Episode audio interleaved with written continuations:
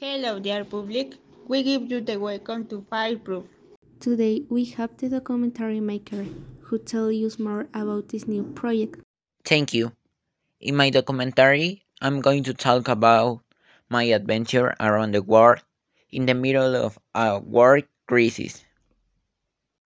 What could your documentary be called? Will become fine line. Could you tell us more? Yes, I had planned to travel, but the illness came in the middle of my trip. Why will you talk about your trip in your documentary? I'm going to talk about the consequence of the crisis. What will be special like the other documentaries? This is going to be something special out of the ordinary. We will pause briefly and return, and our public will send your 30 questions. Hey, where are you going tonight? I'm going to eat at the new restaurant. The new restaurant? Of course, visit the new restaurant, La Fuente.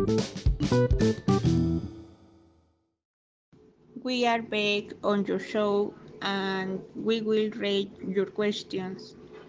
Susan asks, Where will it be available? Seventh will be available from October 18 on Netflix. How long will it last? It will last about an hour and a half. And asks, Do you think we will experience another crisis? It is an uncertain question, but I consider that the world should be prepared. What will we do to prepare before it happens again?